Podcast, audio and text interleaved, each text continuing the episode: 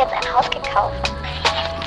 Also die nächsten zwölf Wochenenden sieht bei mir schlecht aus. Ich hab da im Rücken so ein Stechen. Sind wir endlich da? Ja.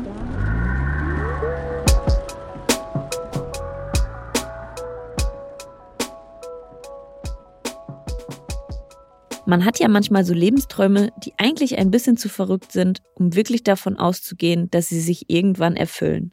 Bei meinem Mann und mir war dieser Lebenstraum ein Hausboot. Es muss so 2018 gewesen sein, als die Leute um uns rum langsam angefangen haben, sich Immobilien zu kaufen. Weil wir sind ja jetzt langsam erwachsen und da macht man sich Gedanken darüber, wo man mit den noch nicht vorhandenen Kindern mal wohnen will. Und Mieten werden ja auch nicht günstiger. Und man braucht ja auch im Alter noch ein Dach über dem Kopf. Aus Panik und Gruppenzwang habe ich also im Internet nach Eigentumswohnungen geschaut. Ich wusste damals schon, dass die Preise in Hamburg astronomisch sind. Aber dass unsere noch nicht vorhandenen Kinder mal in einer Einzimmerwohnung leben müssen, weil sich ihre Eltern trotz zweifachem Einkommen nicht mehr leisten können, hat mich dann doch etwas schockiert. Nachdem ich die Hoffnung auf eine Immobilie, die nicht uns und die Generation nach uns hochverschulden würde, schon fast aufgegeben hatte, fand ich zwischen all den Ramschbuden zu Penthouse-Preisen plötzlich etwas, das nur 100.000 Euro kosten sollte. Ein Hausboot. Genau das ist es nicht geworden. Aber es hat uns eine vollkommen neue Option geboten. Eigentum zu besitzen ohne Haus oder Wohnung. Also habe ich angefangen zu recherchieren, wo man in Hamburg ein Hausboot herbekommt. Bis ich gemerkt habe, dass das unser geringstes Problem werden würde. Denn Hausboote zum Verkauf gibt es einige. Die Schwierigkeit ist es, einen Liegeplatz zu finden. Wohlgemerkt, in einer Stadt mit so viel Wasser.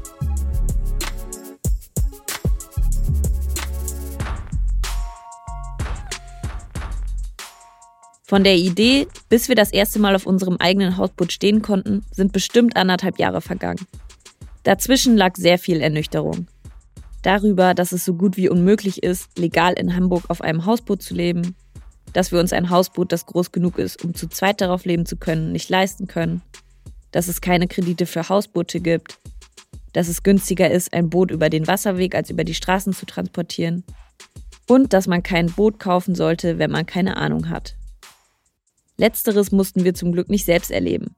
Das haben Finn Kliman und Olli Schulz für uns erledigt, als sie sich den alten Schrottkahn von Günter Gabriel gekauft haben. Wir hatten uns professionelle Hilfe von den Besitzern des Hafens, an dem unser Hausboot mittlerweile seit drei Jahren liegt, geholt. Sie sind für uns in den Osten gefahren, um ein leicht marodes Hausboot zu besichtigen, das eher einer kleinen Angelhütte glich.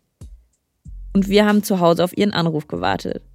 Das Urteil, das Boot ist für den Preis top. Problem war nur, es gab noch einen anderen Interessenten, also hatten wir zwei Stunden Zeit, uns zu entscheiden, ob wir unsere gesamten Ersparnisse von 40.000 Euro für ein Boot auf den Kopf hauen wollen, das wir nur von Fotos kennen.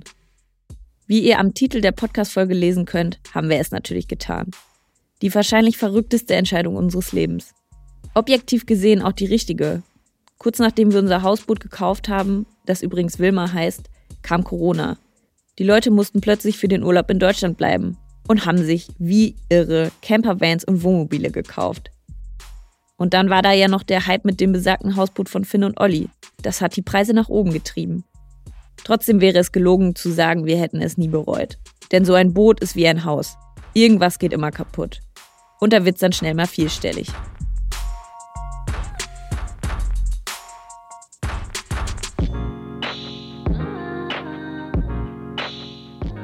Wir vermieten unser Hausboot in der Zeit, in der wir es nicht benutzen. Was ehrlich gesagt ziemlich häufig ist, weil unser Liegeplatz eine Stunde von unserer Wohnung mit den Öffis entfernt liegt und wir kein Auto haben.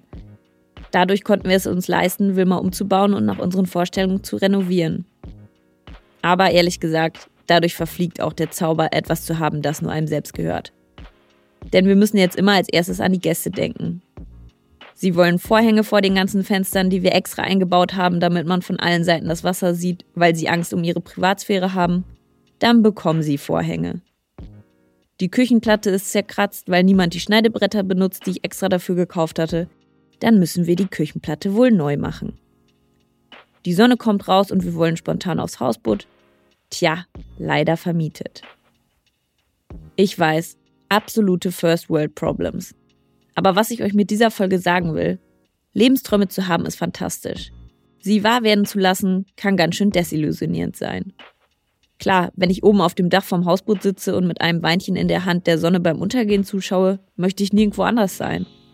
Aber es gab auch schon Wochen, in denen ich dachte, lass uns die Scheiße einfach wieder verkaufen. Mit Lebensträumen ist es eben wie mit allem im Leben. Nichts ist immer geil.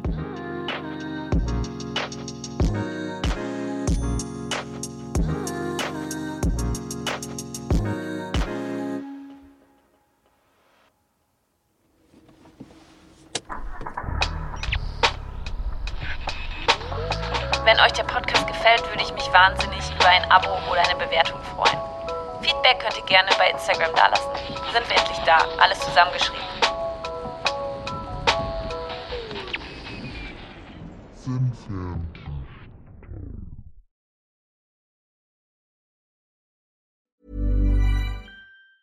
Hi, I'm Daniel, founder of Pretty Litter. Did you know cats tend to hide symptoms of sickness and pain? I learned this the hard way after losing my cat, Gingy. So I created Pretty Litter, a health monitoring litter that helps detect early signs of illness by changing colors, saving you money and potentially your cat's life. Pretty Litter is veterinarian developed, and it's the easiest way to keep tabs on your fur baby's health right at home. Go to prettylitter.com and use code ACAST for 20% off your first order and a free cat toy. Terms and conditions apply. See site for details.